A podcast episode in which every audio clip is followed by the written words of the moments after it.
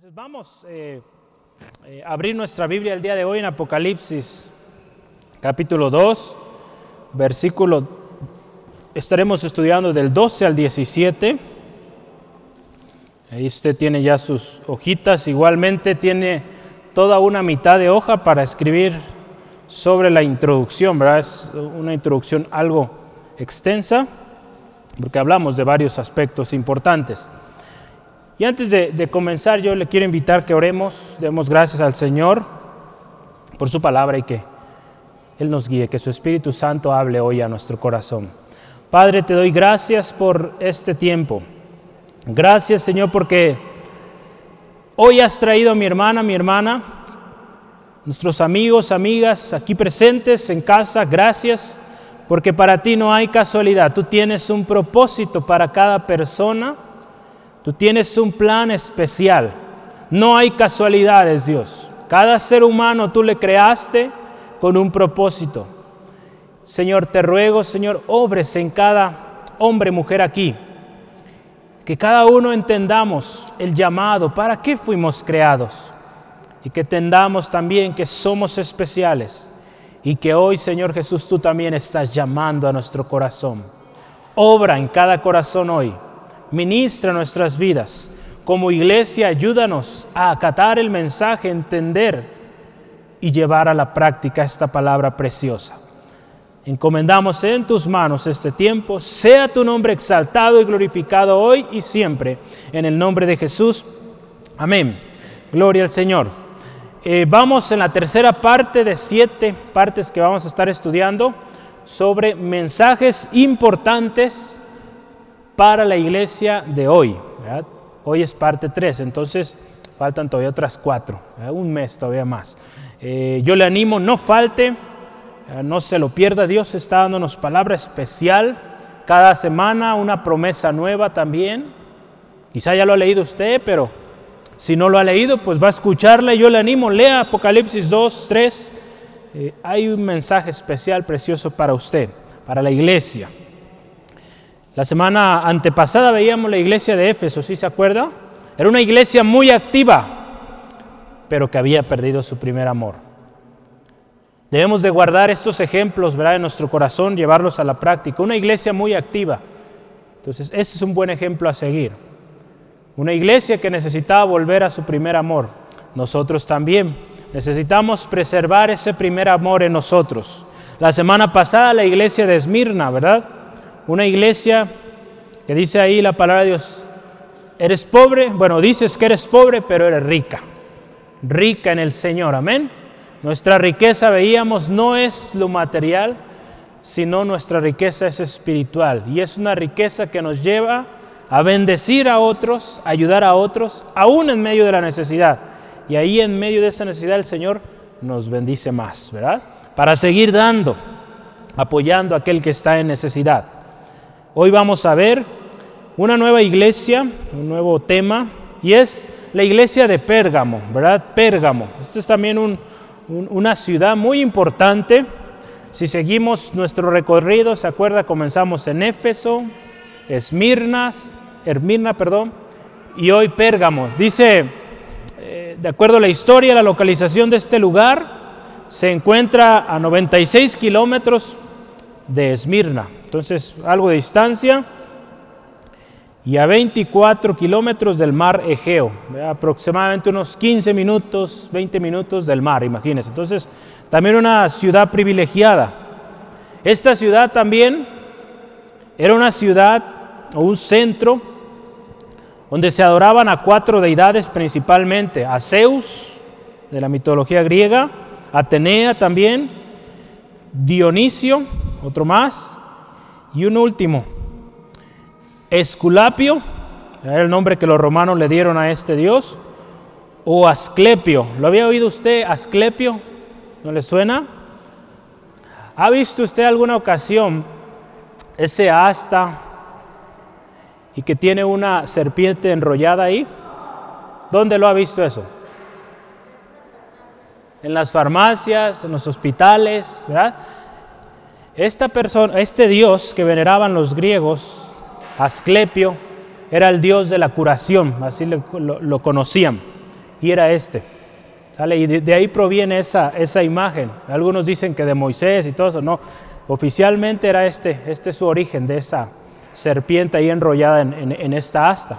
Entonces, este pueblo veneraba a estos dioses. Y para no estar conformes con eso, también adoraban al emperador romano, a Roma. En aquellos tiempos, créalo, y, era una razón, eh, de alguna manera, que la gente veía como patriotismo, el hecho de adorar al emperador. Imagínense como hoy, ¿no? Por ejemplo, adorar al presidente. Si, imagínense si lo trasladamos a hoy, México, si, si dices que eres mexicano, tienes que adorar al presidente. Si no, cuello o, persecución o multa. Así vivían los cristianos en esta iglesia, en, perdón, en esta ciudad. Y algo tremendo en esta ciudad también, dice ahí la palabra de Dios, vamos a verlo al rato, era donde mora Satanás. Imagínense qué tremendo. Una situación tremenda. ¿Se acuerdan la semana pasada hablábamos de Esmirna? dice que había ahí en la iglesia unos que eran la sinagoga de Satanás, ¿verdad? Estos estaba, podemos verlo peor, ¿verdad? Porque ellos estaban donde Satanás moraba. Históricamente era un pueblo muy pagano, idólatra, tremendo ahí, y ahí había una iglesia de Cristo. Imagínense qué tiempos. Ahí la iglesia, la iglesia de Pérgamo dice que también era perseguida porque ellos no participaban en esto. Ellos no veneraban al emperador, mucho menos a estos dioses. Su situación, como lo decíamos, era peor, porque en uno de los casos, si usted se fija ahí, en el versículo, déjeme ver rápidamente, el versículo 13, si usted se fija, ve ahí, dice, yo conozco tus obras. Apocalipsis 2, 13. ¿Y dónde moras? Escuche, donde está el trono de Satanás. Pero retienes mi nombre y no has negado mi fe. Ni aún, fíjese, en los días en que Atipas, mi testigo fiel, fue muerto entre vosotros. Donde mora Satanás. Fíjese ahí, donde moraba Satanás, donde ya había habido un hermano cristiano fiel testigo, había muerto por esto, ahí seguía una iglesia. Y a esta iglesia fue enviado este mensaje. Hoy este mensaje también es para nosotros. También fue una iglesia y es una iglesia firme. Si usted se fija, guardaron la fe, preservaron su confianza en Cristo, aún a pesar de esta situación. ¿Cómo es la iglesia de hoy en Guadalajara, Jalisco? ¿Cómo es? firme, fiel, guardando la fe en el Señor. Vamos a ver ejemplos de cómo era esta iglesia y lo importante que es que pongamos atención a esto. Les voy a pedir, hermanos, por favor, que le comenten allá arriba que me bajen el volumen, por favor. Hermano ahí ¿me ayuda? Ojera. Gloria al Señor. No quiero que se me distraiga, entonces quiero que esté bien atento. Sí me escucha, ¿verdad? Todos bien. ¿Sí? Vamos adelante. Entonces eso era la iglesia de Pérgamo.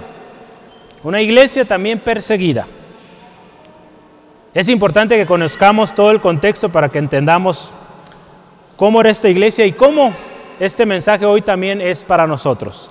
Entonces, vamos a ver la identificación. En cada texto vamos a ver siempre, cada semana, la identificación de Jesús. ¿Cómo es Jesús? ¿Quién es quien está dando este mensaje? Recuerde, ahí vamos a ir rápidamente a Apocalipsis 1, 12 al 16.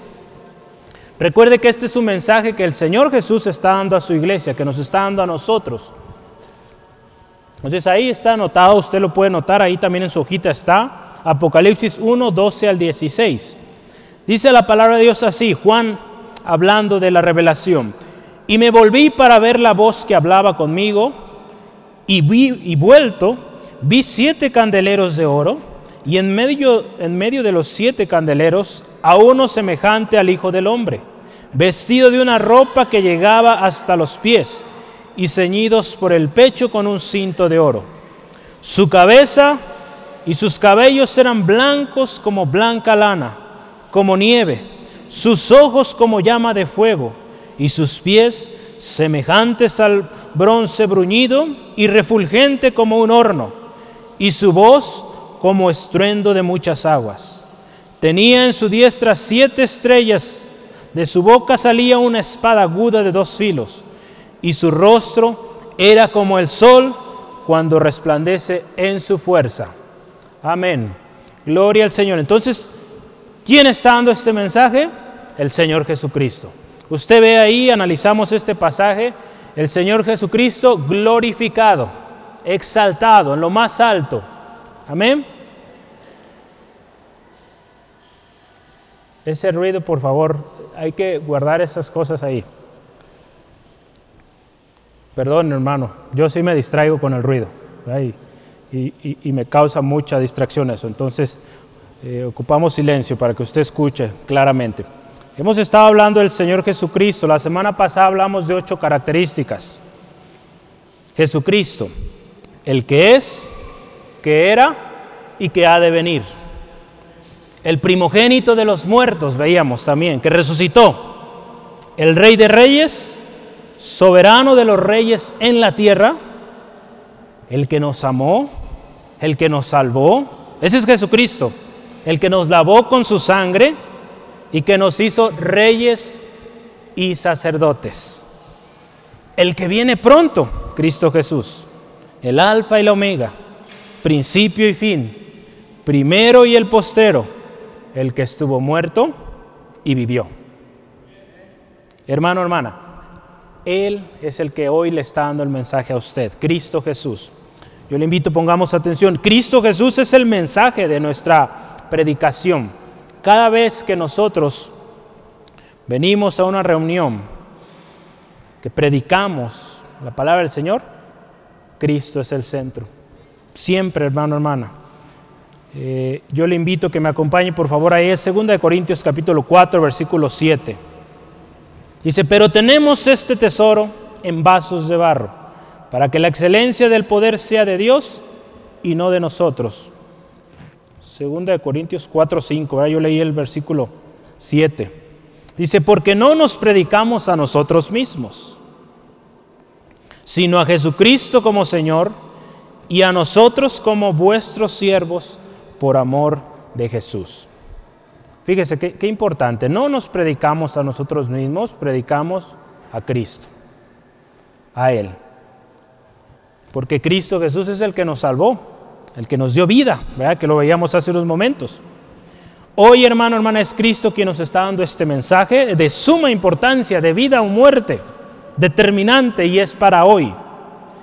Cristo Jesús, veíamos aquí eh, en nuestro texto, el que está en medio de los siete candeleros, las siete iglesias, en medio de la iglesia, está al tanto de todas las cosas. Si usted se fija en este texto, describe al Señor Jesucristo como lo vio Juan glorificado, hermoso, resplandeciente. Así es nuestro Señor Jesús. Muy similar, y yo le invito a que me acompañe a Daniel capítulo 7. Daniel también tuvo una revelación los tiempos finales, ahí en Daniel capítulo 7, del 13 al 14, nos habla de cómo lo vio Daniel también. Daniel capítulo 7, versículo 13 al 14. Miraba yo en la visión de la noche, y he aquí que las nubes del cielo venía uno como un hijo de hombre, que vino hasta el anciano de días y le hicieron acercarse delante de él. Fíjese, y le fue dado dominio, gloria y reino, para que todos los pueblos, naciones y lenguas le sirvieran. Su dominio es dominio eterno, que nunca pasará, y su reino uno que no será destruido. Ese es Jesús, dominio sobre todas las cosas Cristo Jesús, el Hijo de Dios, glorificado y exaltado, hasta lo sumo está revelado aquí. Y algo que me llamaba la atención y yo quiero que usted también vea, una característica que yo hoy quiero resaltar, es la voz, la voz de nuestro Señor Jesús. ¿Cómo es? A ver, ve ahí en su Biblia nuestro texto en Apocalipsis 1, del versículo 12 al 16, ¿cómo es la voz del Señor? Véalo ahí.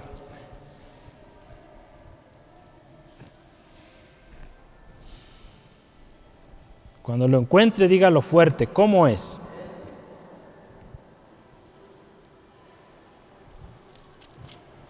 Capítulo 1, versículo 12 al 16.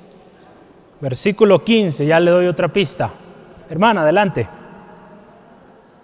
Como estruendo de muchas aguas. Gracias, hermana. Así es la voz del Señor, como estruendo de muchas aguas. ¿Alguna vez ha estado usted eh, en, algún, río, quizá algún río desbordado, donde tiene una corriente muy fuerte?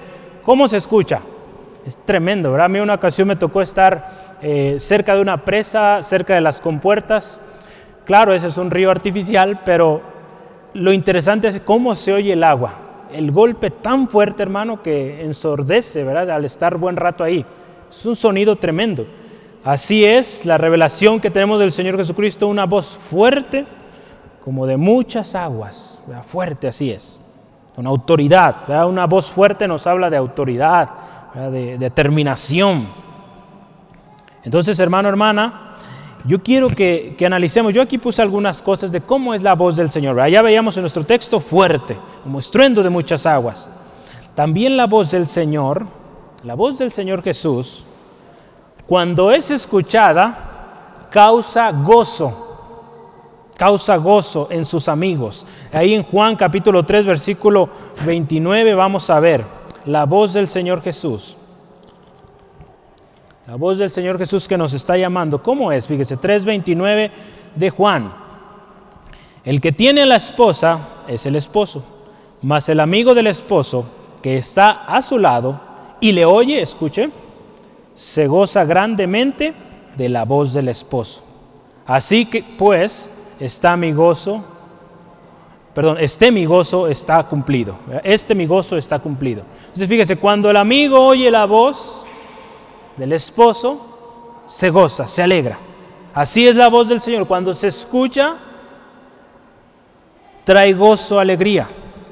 La voz del Señor también es reconocida por sus ovejas. La palabra de Dios ahí en Juan 10, 16 y 27 nos habla, ¿verdad? Mis ovejas oyen mi voz, me siguen. La conocen, me siguen. Entonces la voz del Señor Jesús es conocida por sus ovejas, por su rebaño. ¿Cuántos de ustedes conocen la voz del Señor Jesús? ¿Sí? Cuando su palabra se habla, ¿usted sabe identificarla? Amén. Qué importante que lo sepamos. También, hermano, hermana, la voz del Señor Jesús es escuchada por aquellos que siguen la verdad. Aquellos que viven en rectitud, que buscan agradar al Señor cuando el Señor Jesús habla, ellos escuchan también. Juan 18, 37, fíjese. Juan 18, versículo 37, nos dice así. Juan, ¿verdad? Juan 18, 37.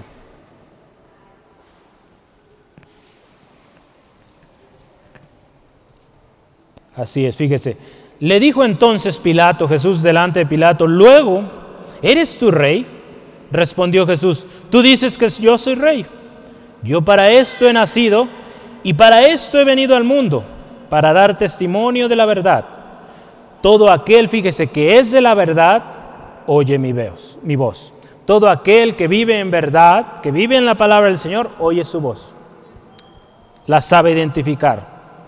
También la voz del Señor detiene a aquellos que van por mal camino en Hechos 9, 3 al 4 es la historia del apóstol Pablo cuando fue llamado. La voz del Señor que le dice, Pablo, ¿por qué me persigues? Detuvo a Pablo ¿verdad? en su camino a Damasco, ¿verdad? dispuesto a, a hacer daño a los cristianos. La voz del Señor lo detuvo, le dio propósito. Y qué especial, ¿verdad? Lo que el Señor hizo en, en el apóstol Pablo. Entonces, la voz del Señor es y detiene a los que van por mal camino. Y la voz del Señor último, y es lo que vemos hoy, es poderosa, como el estruendo de muchas aguas. Ahí en Apocalipsis 1, 1.15 que estamos revisando hoy. La voz del Señor también, último, este no lo, eh, casi se me pasa, pero muy importante. La voz del Señor ahí en Apocalipsis 3.20 está llamando a la puerta de su corazón. Si alguno atiende, Él entra, Él cena con usted. La voz del Señor hoy está llamando a la puerta de cada corazón aquí, llamando quizá al arrepentimiento, llamando al cambio, a la corrección, a venir a Él. La voz del Señor hoy está llamando. Yo le invito, atendamos a su voz. Gloria al Señor. También nos dice ahí en, nuestro texto, si usted se fija, vamos a leer ahí en Apocalipsis 2, eh, versículo 12, ¿verdad? Dice, y escribe al ángel de la iglesia en Pérgamo, el que tiene la espada aguda de dos filos, dice esto. Jesús dice ahí que es el que tiene la espada de dos filos. Dice que de su boca sale una espada de dos filos. ¿Cuál es esa espada? La palabra de Dios ahí en Efesios 6, 17 nos dice que es la espada del Espíritu, que es la palabra de Dios, ¿verdad? La palabra de Dios es poderosa viva y eficaz, capaz de discernir lo más profundo del corazón. Esa es la palabra de Dios. Y eso es lo que el Señor cuando habla, habla. Cuando el Señor Jesús habla es palabra de Dios. Ahí en, Hebreos perdón, 4, versículo 12 nos habla de la palabra de Dios. Dice ahí, 4.12 de Hebreos. Porque la palabra de Dios es viva y eficaz y más cortante que toda espada de dos filos, y penetra hasta partir el alma y el espíritu, las coyunturas y los tuétanos, y discierne los pensamientos y las intenciones del corazón. No hay persona, hermano, hermana, que no pueda ser revelada o, discernida por la palabra de Dios. Todos, ante la palabra de Dios, estamos completamente eh, visibles, la palabra de Dios para cualquier situación o carácter que usted y yo podamos tener, la palabra de Dios tiene algo para usted y es poderosa, es viva y eficaz. Es por eso, hermano, hermana, que cuando Dios habla, se cumple. Y cuando Dios juzga, juzga con justicia porque está basado en su palabra que es poderosa. Su palabra es completa. Esa espada de dos filos es completa no requiere ninguna añadidura. Como hoy en día, ¿verdad? Eh, ¿Cuántas ideas el hombre ha, ha generado a lo largo de la historia? Y en algún momento una idea que fue muy predominante tiene que cambiar porque ya no se adapta a los cambios que hay en nuestra sociedad. La palabra de Dios han pasado más de dos mil años y sigue siendo eficaz, sigue siendo vida, no cambia. La misma palabra que bendijo a los eh, antepasados sigue bendiciéndonos hoy en día. Es por eso que seguimos al Señor Jesucristo, su palabra, porque esta palabra es viva. Y señal de eso es que sigue vigente. Seguimos eh, leyéndola, eh, buscando, aprendiendo de ella. Ahí en Isaías 11, versículo 4 nos dice así, sino que juzgará con justicia a los pobres y arguirá con equidad por las eh, por los mansos de la tierra y herirá la tierra con la vara de su boca, fíjese, y con el espíritu de sus labios matará al impío. Esta palabra, hermano, hermana, y, si vemos también el versículo 16, dice que peleará Con, vamos a verlo ahí, capítulo 2, versículo 16 de Apocalipsis, Apocalipsis, dice, peleará contra ellos con la espada de su boca, ¿verdad? Esta palabra, hermano, hermana, que para muchos, y en especial nosotros, ha sido de salvación, de vida, también será de juicio, de condenación para todo aquel que vive en pecado. Tiene estas dos partes. Es de vida, es eficaz, puede dar transformación en alguien, pero también será de juicio para todos aquellos que viven en pecado. Entonces, qué importante que conozcamos su palabra. Como hijos de Dios tenemos que conocerla porque a través de ella y con ella somos santificados. ¿Quiere usted una vida victoriosa? Nunca se aparte de ella. Medite de día y de noche en ella. Deleites en ella. Haga lo que hizo Esdras. ¿Se acuerda usted? Dice la palabra de Dios que Esdras propuso estudiar la palabra de Dios llevarla a cabo, llevarla a la obra, practicarla y enseñarla, predicarla. Entonces haga esto, estudie la palabra de Dios, vívala y enséñela. Esas tres cosas. Y va a ver cómo su vida va a ser una vida en victoria. La palabra de Dios, no palabras de hombres, porque las palabras de hombres tienen vigencia, terminan, pero la palabra del Señor es viva y es para siempre. Aquel que escribió, que, habla esto, hermano, hermana, nos está hablando hoy a nosotros. Estemos atentos a lo que Dios quiere hablar hoy es un mensaje actual, vivo y eficaz. La palabra nos dice, el que tiene oídos para oír, oiga, oiga. Amén. Entonces yo le invito que voltee a su izquierda, a su derecha y dígale, este mensaje es para ti. A ver, no lo oigo, a ver, dígale. Y respóndale el otro para ti también. ¿Sale? Entonces sí, es para todos, ¿sale? Este mensaje es para todos. Entonces, gloria al Señor. Vamos adelante. Yo conozco dónde vives. Eso dice el Señor. Yo conozco dónde vives.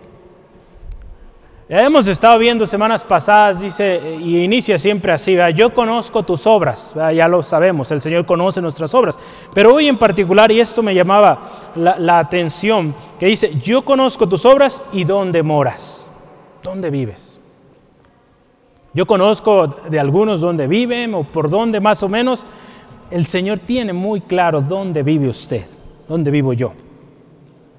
Aquí el pueblo o la iglesia en Pérgamo moraba donde mora Satanás, donde está el trono de Satanás. Imagínense qué tremendo, ¿verdad? donde predominaba, fíjese, inmoralidad, idolatría, escepticismo, violencia, desorden, corrupción y toda obra del mal. Donde usted, donde yo vivimos, hay estas cosas también.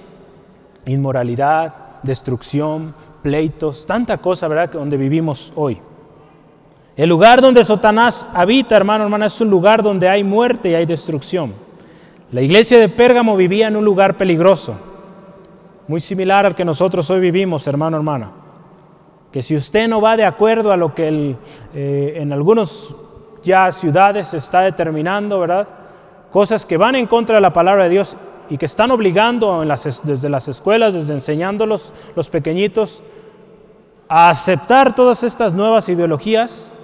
Si usted va en contra de eso, usted es eh, rebelde, usted está en contra del gobierno, usted está en contra del pueblo, si usted no sigue esas ideologías que se están viendo hoy. Son tiempos difíciles, hermano, hermana. Y el Señor hoy nos está llamando a vivir en rectitud y no apartarnos de su palabra, por eso nos llama, a no apartarnos de ella, porque vienen tiempos aún más difíciles, créalo. Las legislaciones se están dando cada vez en más lugares y en algún momento nos va a tocar ser si no es que ya le ha tocado ser cuestionado el por qué usted no participa de esas cosas. ¿Por qué usted no apoya la ideología de género, por ejemplo? ¿Por qué usted no apoya todas esas cosas que están surgiendo? Es tremendo, hermano, hermana. Entonces tenemos que estar preparados. Porque ahí, hermano, hermana, la iglesia de Cristo tiene que mantenerse firme. La iglesia también, vemos ahí, estaba en medio de mucha maldad, de mucha maldad. Entonces, si usted y yo vemos, nosotros también hoy en día vivimos en un lugar donde la maldad predomina. Quizá no a tal grado como aquí, pero sí hay. El enemigo está haciendo de las suyas en nuestra ciudad, en nuestros pueblos. Pero fíjese qué hermoso esta, esta ciudad, esta iglesia, perdón. Vamos a leerlo, fíjese ahí el versículo 13, vamos a leerlo, versículo 13 de capítulo 2 de Apocalipsis. Dice, yo conozco tus obras ¿Y dónde moras? Donde está el trono de Satanás. Pero retienes mi nombre y no has negado mi fe, ni aun en los días que Antipas, mi testigo fiel, fue muerto entre vosotros, donde mora Satanás.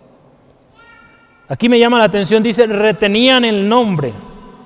Dice, pero retienes mi nombre, mi nombre. ¿Cuál es ese nombre? Jesús, ¿verdad? El Señor Jesús. E, en alguna ocasión, en Hechos capítulo 4, 18 al 19, si gusta tomar nota, los discípulos fueron azotados, fueron ahí mm, cuestionados por lo que estaban haciendo y al final de todo les dijeron, no prediquen más ese nombre. Desde esos tiempos, hermano, hermana, la iglesia era o quería ser callada de que no predicara ese nombre. Ese nombre que es sobre todo nombre. Ese nombre que es poderoso. La iglesia de Pérgamo dice ahí, retenía el nombre. Había muchos nombres, usted vio y escuchó cuatro deidades ahí y muchos otros, el, el mismo emperador. Pero ellos retenían el nombre del Señor Jesús. El nombre del Señor Jesús. Vamos a ver ahí en Hechos 4.18. ¿Qué, ¿Qué decían los discípulos? 4.18 al 19 de Hechos. La palabra de Dios dice así. Y llamándoles, fíjese, les intimaron que en ninguna manera hablasen ni enseñasen en el nombre de Jesús.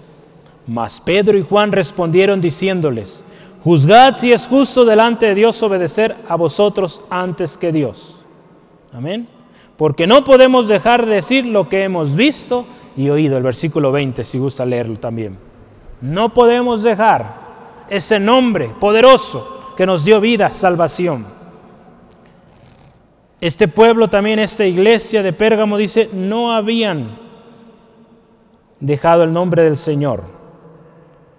Gloria al Dios. Amén.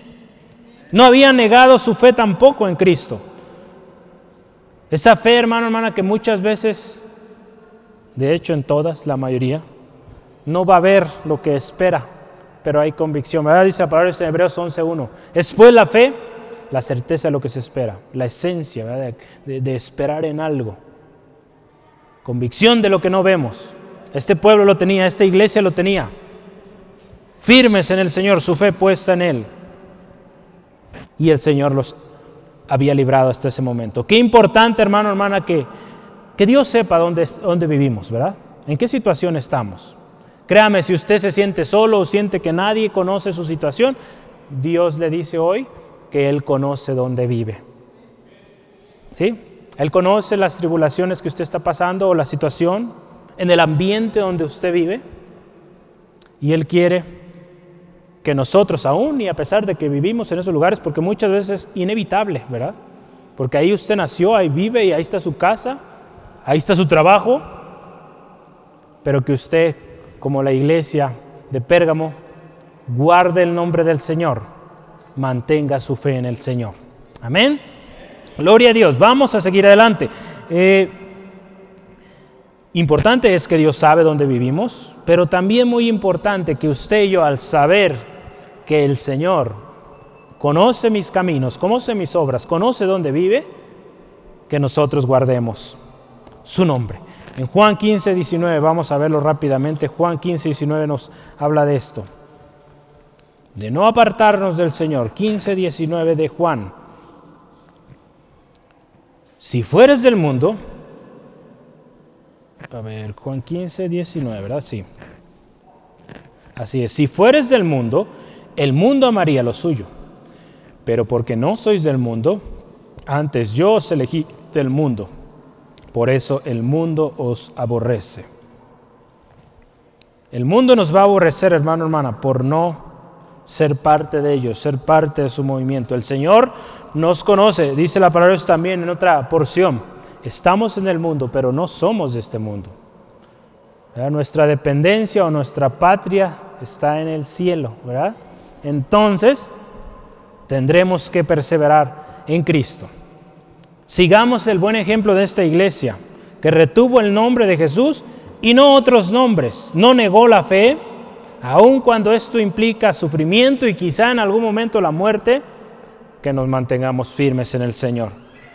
Porque dice la palabra de Dios también, para nosotros el morir es ganancia.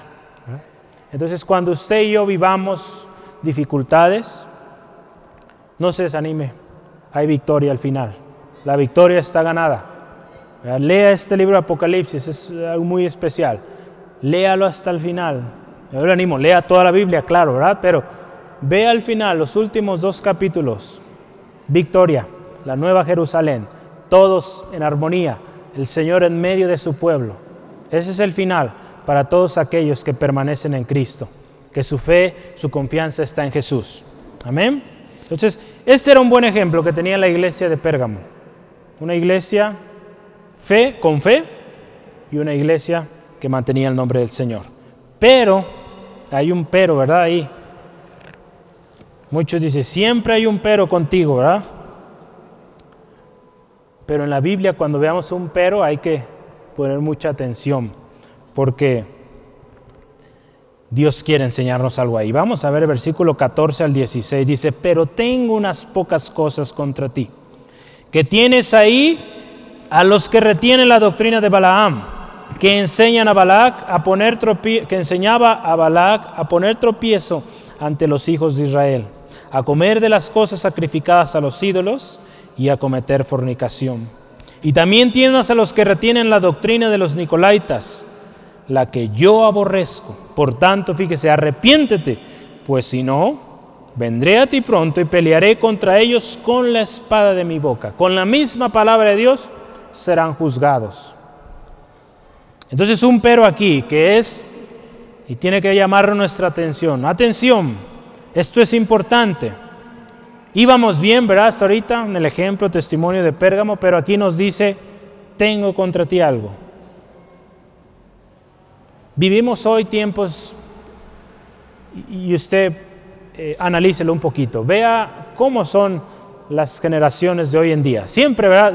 Yo, alguna vez platicaba con un compañero de mi trabajo y le decía, estos nuevos compañeros que están llegando, qué difícil es trabajar con ellos, porque no les puede uno reprender, no les puedes corregir o decirle eso está mal, hay que hacerlo así, porque ya se nos ponían sensibles. Yo me formé en una, eh, sobre todo en, el área laboral, en una cultura muy directa. Eh, trabajé algún tiempo con, gente de Israel, muy directos, ellos no se andan con rodeos, luego, luego, está mal, y bien directos. A veces uno pensaba que están enojados, pero así son. Y, es bueno, Yo, así me formé y, así he seguido. Pero con las nuevas generaciones que iban llegando, nos costaba mucho. Y, y este compañero me decía, créeme que nuestros papás o los anteriores a nosotros también se quejaban de nosotros cuando nosotros empezamos a trabajar. Sucede esto, pero, pero lo que voy es que hoy vivimos en tiempos donde se, se empieza a ver aún más en estos días, eh, no queremos aceptar la corrección, no queremos aceptar que se nos diga que estamos mal. Y cuando alguien nos reprende o nos dice que lo que está haciendo está mal, preferimos irnos de ese lugar, buscar otra iglesia, por ejemplo, buscar otro lugar donde me hablen mejor, porque aquí pura tiradera, muchos dicen así. Es la palabra de Dios, la palabra de Dios que es viva y eficaz, que puede ser vida para aquellos que la aceptan, que la viven, pero también puede ser juicio, condenación para todo aquel que no la acepta o que no quiere obedecerla. Entonces, mejor estemos del lado donde es vida, bendición, alimento, sustento cada día, ¿verdad? Pero fíjese, a, lo que voy es esto. Esos son los tiempos también eh, donde estamos hoy, nadie quiere recibir corrección. Muchos se incomodan o tratan de evitarlo. Pero aquí qué importante el Señor nos está diciendo, hay cosas en contra, hay cosas que hay que corregir. Y, yo quiero que analicemos un poquito estas dos cosas, al menos que menciona aquí eh, la palabra de Dios en Apocalipsis. Y la primera es, usted va a decir, pues no necesariamente aplica, pero va a haber algunas cosas que, a nuestro corazón hoy nos van a llamar también. Dice la doctrina de Balaam. Imagínense, dentro de la iglesia había esta doctrina. ¿Y cuál era esta doctrina? Si usted se fija en nuestro texto, dice, él enseñaba a Balac a poner tropiezo a los hijos de Israel a los hijos de Dios. ¿Cuánta gente hoy en día hay así? Buscando cómo hacer caer, buscando cómo provocar. En la misma iglesia muchos viven así. Muchos también, en la misma iglesia, lo que predicaba este hombre también era el comer cosas sacrificadas a los ídolos. O sea, participar de aquello que está destinado a la perdición y a la corrupción, a, comer perdón, a cometer fornicación. En términos, fornicación es relaciones sexuales fuera del matrimonio. Imagínense, en la iglesia había estas ideas. Gente que convivía con la idolatría, que comía, participaba de lo ofrecido a los ídolos, y que practicaba la fornicación. Qué, tremendo, ¿verdad? Hoy en día, y tristemente en muchos lugares, muchas de estas cosas se han introducido en la iglesia y son causa tremenda, hermano, hermana, de juicio para todos aquellos que viven de esta manera. El Señor hoy nos da un llamado a no convivir con las cosas del mundo, porque no puede haber amistad, no puede haber comunión entre la luz y las tinieblas. Eso era la doctrina de Balaam y eso estaba en la iglesia. La iglesia de Pérgamo, sí, una iglesia con fe, una iglesia que había mantenido el nombre del Señor, pero ahí tenía un problema, estaba tolerando estas cosas. Estas cosas no se toleran. En la iglesia no deben estar. Y si lo hay, es llamar al arrepentimiento, como ahorita lo vamos a ver. Dios perdona, pero hay que apartarse de esas cosas. También ahí, fíjese, habla de la doctrina de los Nicolaitas. La semana pasada lo hablábamos también.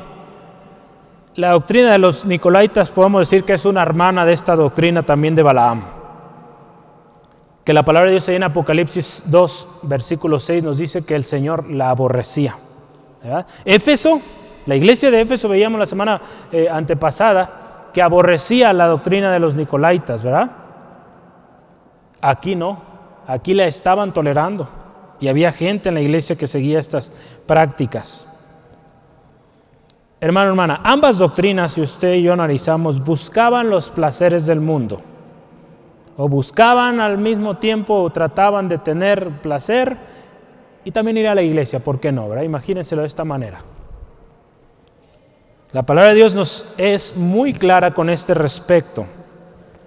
En primera de Juan 2.15 dice, no améis al mundo ni las cosas que están en el mundo. En primera de Juan 3.8 dice, el que practica pecado es del diablo. Suena fuerte, pero así es. El, enemigo es pecado, es corrupción. Y quien lo practica, pues es, es el diablo. Mateo 6:24 dice, ningún siervo puede servir a dos señores, porque o, aborrecerá a uno y amará al otro. No, no, no, podemos estar en los dos bandos, ¿verdad? Si lo vemos de esta manera. En 2 Corintios 6:14 también nos dice, no os unáis en yugo desigual con los incrédulos. Porque ¿qué compañerismo tiene la justicia con la injusticia? ¿Y qué comunión la luz con las tinieblas? Eh, este texto se usa mucho, sobre todo en el contexto de matrimonio, pero también aplica quizá en los negocios, en los emprendimientos, cuando muchas veces buscamos hacer alianza con gente que no teme a Dios, que no va en el mismo sentir que usted, que yo. ¿Y qué sucede con esos negocios? Pues no prosperan, o si prosperan, pues es porque esta persona se apartó del Señor y, y pues es tremendo su, destino. ¿Cuánta gente hoy conocemos que hizo pactos o hizo eh, estas colaboraciones con gente inconversa, ¿verdad? con gente que, que no iba en el mismo sentir y tarde o temprano lo apartó del Señor? Qué importante, hermano, hermana, que usted y yo más bien los atraigamos al Señor, ¿verdad? Que no nos peguemos a ellos, sino al contrario, nosotros los calemos y que sean eh, alcanzados. Porque no puede haber comunión aquí, no puede, no puede. ¿Sí vamos bien hasta ahorita? ¿Sí? ¿Acá, ¿Claro todo? Amén. Entonces aquí fíjese, no puede haber amistad con el mundo. Y si estamos en amistad con el mundo, es tiempo de arrepentirnos y venir al Señor. Aquí en el versículo 16 hay un llamado al arrepentimiento y eso es lo precioso de nuestro Dios, hermano, hermana. Si bien muchas veces, por descuido, por cualquiera que sea o haya sido la razón, dimos pie a estas cosas, hay oportunidad aún.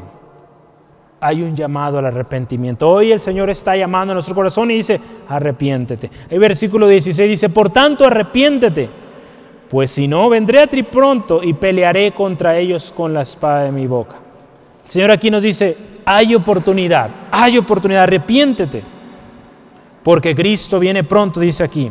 Estamos en tiempos críticos y solo aquellos que retienen su nombre y guardan la fe llegarán al fin y recibirán la victoria, la corona de la vida que veíamos hace unas semanas. Su palabra es poderosa, que puede, fíjese, dar salvación esta misma palabra puede traer salvación a su vida si usted hoy viene a Cristo y le dice, acepto, reconozco que he pecado, que he fallado y que necesito de Cristo. Esta palabra puede ser salvación para usted.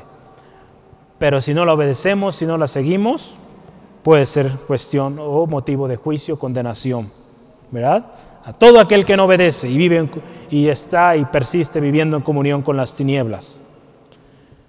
Hay muchas cosas, hermano, hermana, que, a veces se tolera o estamos tolerando quizá en casa, en nuestras propias vidas, que es enemistad con Dios. Y yo le animo hoy que meditemos esas cosas y que vayamos delante del Señor y le pidamos perdón. Y comencemos a cortar esas cosas. Créame que sí se puede, sí podemos cortar con el pecado. El Señor dice la palabra de Dios que nos ha dado dominio propio y que podemos vencer. Amén. ¿Sí? Entonces vamos adelante, fíjese, porque hay bendición si, si persistimos, si somos eh, obedientes a su palabra. Digo, si bien el juicio es tremendo, si usted y yo venimos a Cristo y aceptamos que, que hemos fallado y que necesitamos de él arrepentidos, hay bendición. Fíjese, el versículo 27, 17 me bendice a mí mucho y, yo le animo que medite esto para que vea y analice que vale la pena seguir a Cristo. Vale la pena porque dice, fíjese, el que venciere.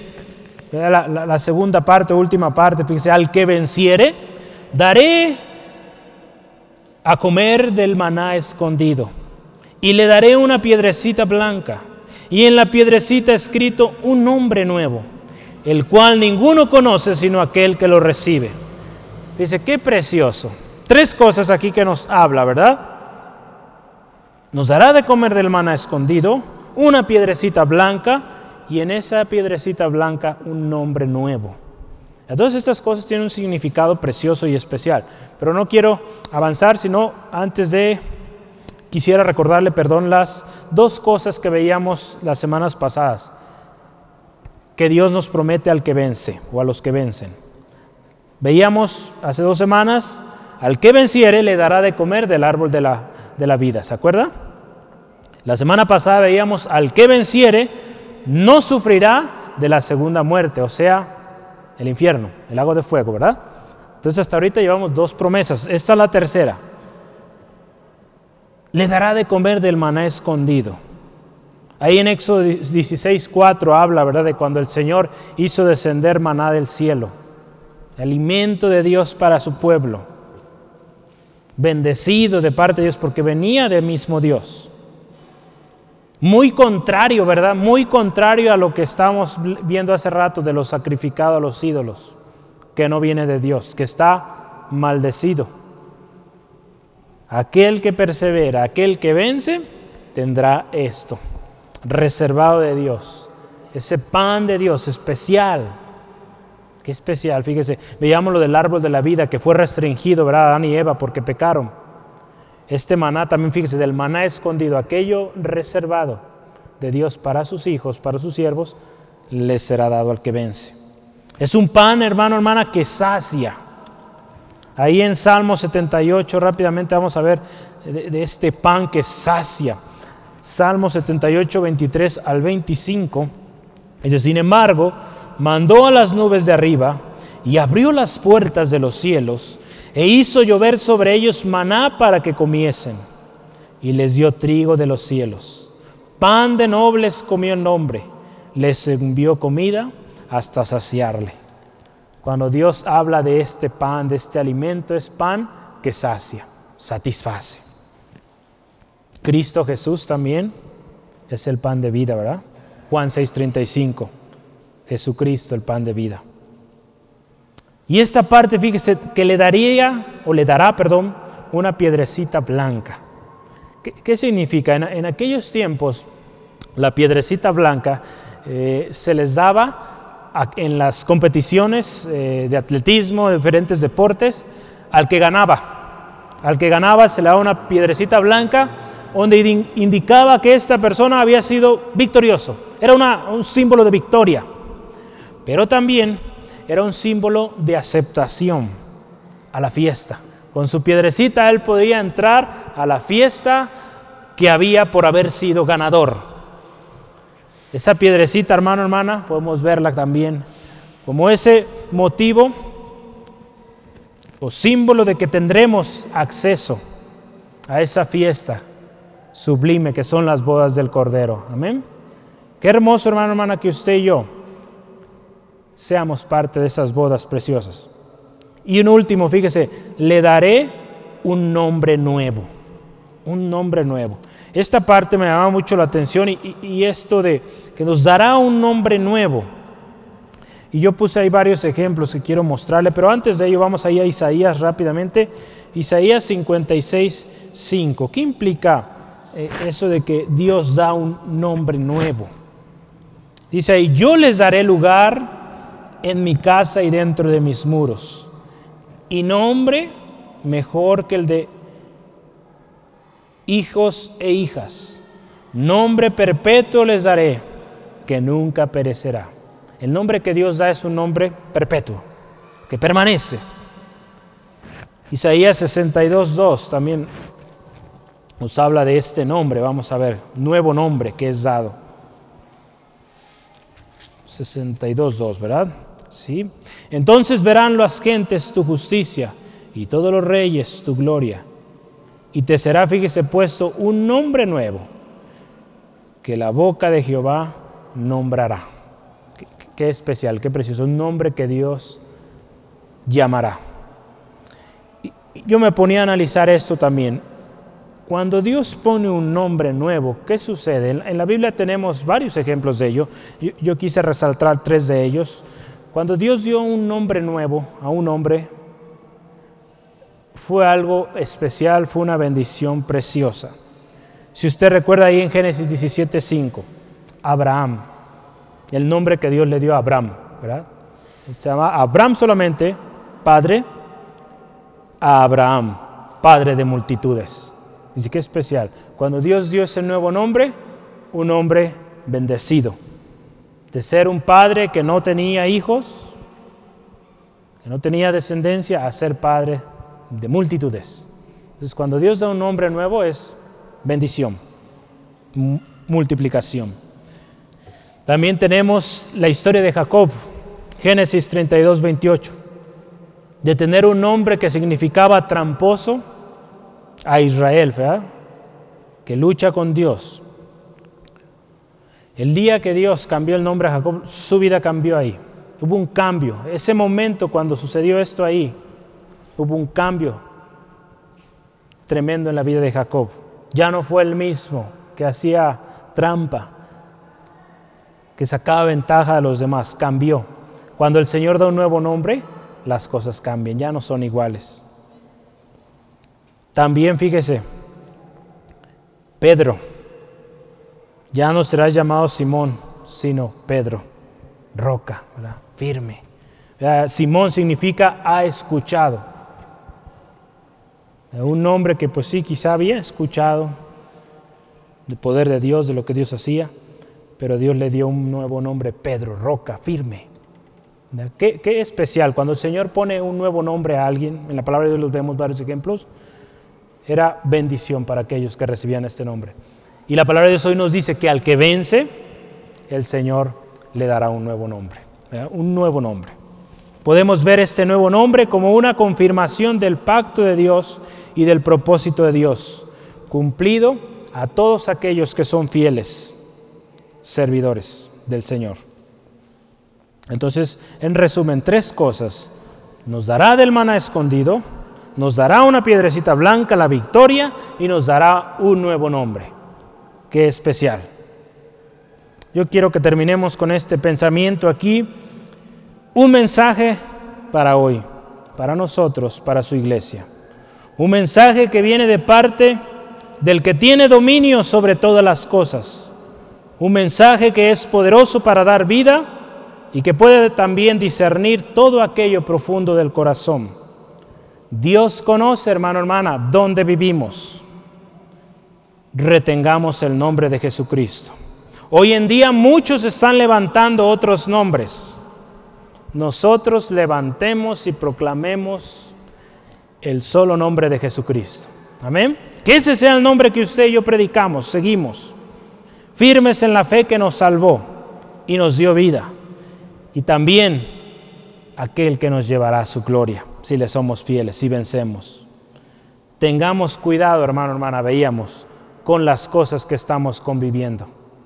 Si estamos tolerando inmoralidad, si estamos tolerando idolatría, si estamos tolerando cosas que la misma palabra nos está indicando no hagamos, escuchemos. Porque si no, esa misma palabra también será nuestro juicio. Porque no la obedecimos. ¿Qué cosas estamos aceptando en nuestras vidas? Meditemos, volteemos hacia nuestro interior. ¿Qué estamos tolerando en nuestras vidas? Que a sabiendas lo hacemos y sabemos que la palabra del Señor dice no lo hagamos. Estoy seguro que hay cosas en nuestra vida a veces que, que no están bien y aún así las seguimos tolerando. En nuestra familia, sus hijos, la iglesia misma, ¿verdad? ¿Qué estamos tolerando en la iglesia? Muchas iglesias se comenzó tolerando algo mínimo. Ah, está bien, déjalo, no hay problema. Y tarde o temprano eso se hizo más grande y, hoy vemos tanta secta el día de hoy. Tan distorsionadas, tan desviadas. Porque en un momento permitieron entrar este tipo de doctrinas, este tipo de palabras, que no era palabra de Dios, y su destino está siendo tremendo. Y están confundiendo a miles y miles, de hecho ya millones de personas. Usted voltea a ver, aquí en Guadalajara tenemos una muy famosa. Entonces, qué tremendo hermano, hermana, cuando alguien descuida la palabra del Señor y empieza a levantar otros nombres y no el nombre de Cristo. Su destino es Tremendo. Entonces tengamos cuidado con ello. ¿Qué estamos tolerando en casa, hermano, hermana? Si usted tiene sus niños pequeñitos, ¿qué está tolerando?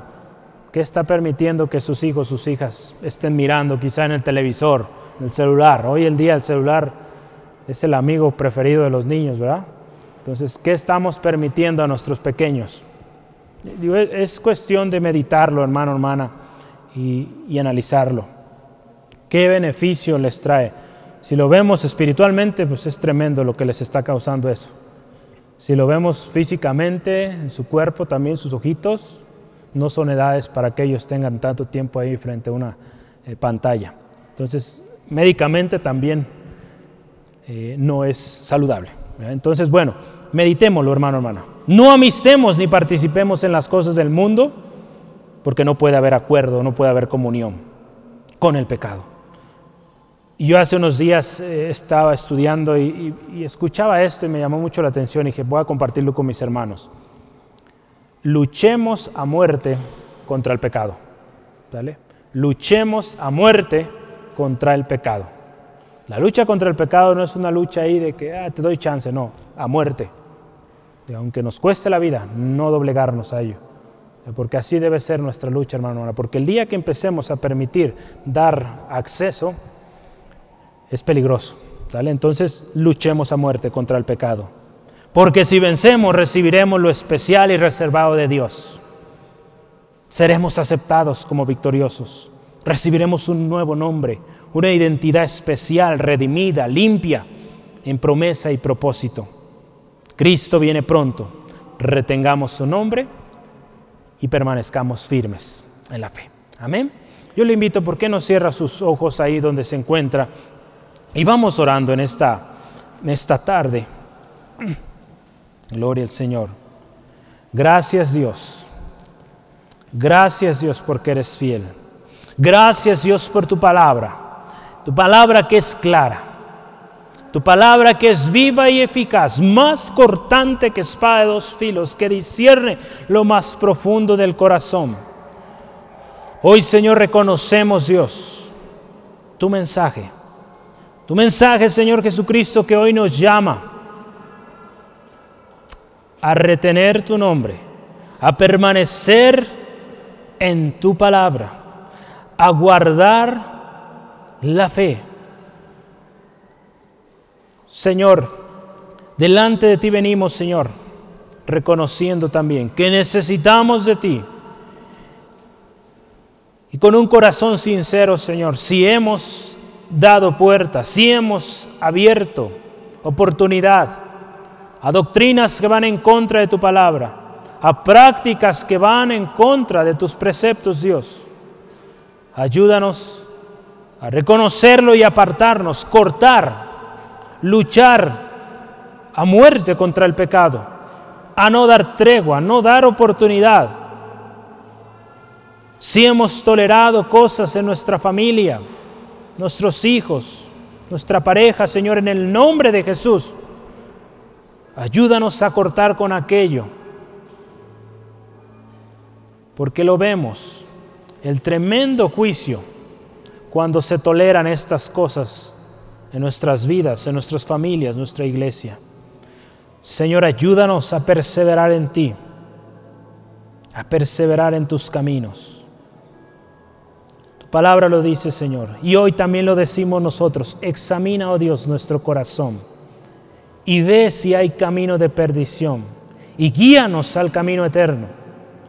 Señor, si hay algo que hoy necesitamos corregir, ajustar en nuestras vidas, te ruego, Señor, háblanos, ministra nuestros corazones.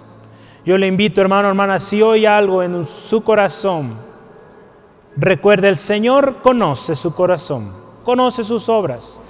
Hoy veíamos, Él conoce también dónde vive, dónde se desenvuelve. Si usted hoy, el Señor le está indicando algo que necesita ajustar, yo le invito que pídale perdón al Señor y pídale que también Él en su gracia, en su misericordia le ayude a ser vencedor. Sí se puede. En Cristo Jesús usted y yo somos más que vencedores.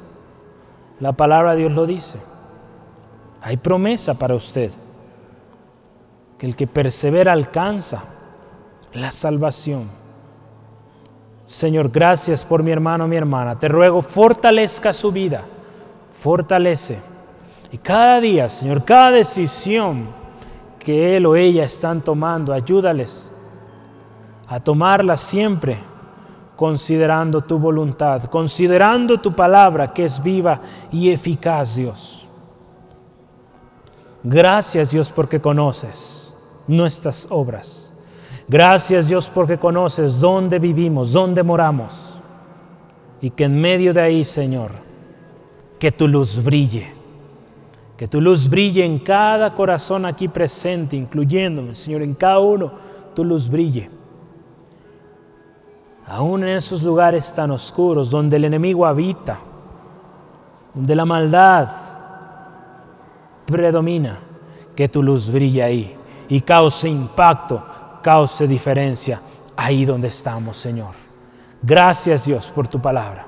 Te honramos Dios porque tú escuchas estos corazones, Señor, arrepentidos delante de ti.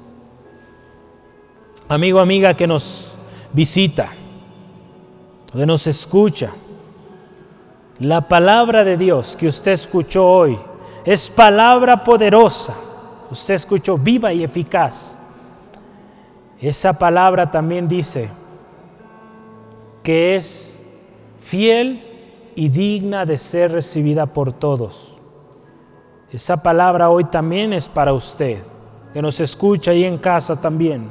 Esa palabra hoy es de salvación para usted. Esa voz del Señor Jesús hoy también está llamando a la puerta de su corazón. Y si usted abre su puerta, la puerta de su corazón, Él entrará, cenará con usted cuando quizá en el mundo donde se encuentra le han rechazado, Jesucristo entra, cena con usted, Él quiere tener una relación personal con usted. Si donde usted se ha desenvuelto todos le han rechazado, hoy Cristo está llamando a su corazón. Él quiere ser su amigo, Él quiere ser su salvador, pero Él no le va a obligar. Él está llamando a la puerta hoy. Si usted le acepta, Él entra. Y Él hace algo nuevo ahí. En aquello que ha sido desahuciado, que para muchos es sin sentido. Créame, usted tiene un valor inmensurable, sin medida. Porque el mismo Padre, creador de todas las cosas que hay, envió a su Hijo Jesucristo por usted, para que usted sea salvo. Solamente usted necesita hoy venir a Cristo y decir que acepta al Señor, que reconoce que usted ha pecado, que ha fallado y que necesita de un Salvador. y aceptarle por fe. Hoy el llamamiento del Señor Jesús está a la puerta de su corazón. Yo le invito, haga la prueba y no se arrepentirá. Él es vida. Él es vida para todos los que le aceptan. Si usted hoy quiere tomar la decisión por Jesús, abrir la puerta de su corazón a Él, yo le invito, haga esta oración junto con nosotros, entregando su vida a Jesús. Hágalo de todo su corazón.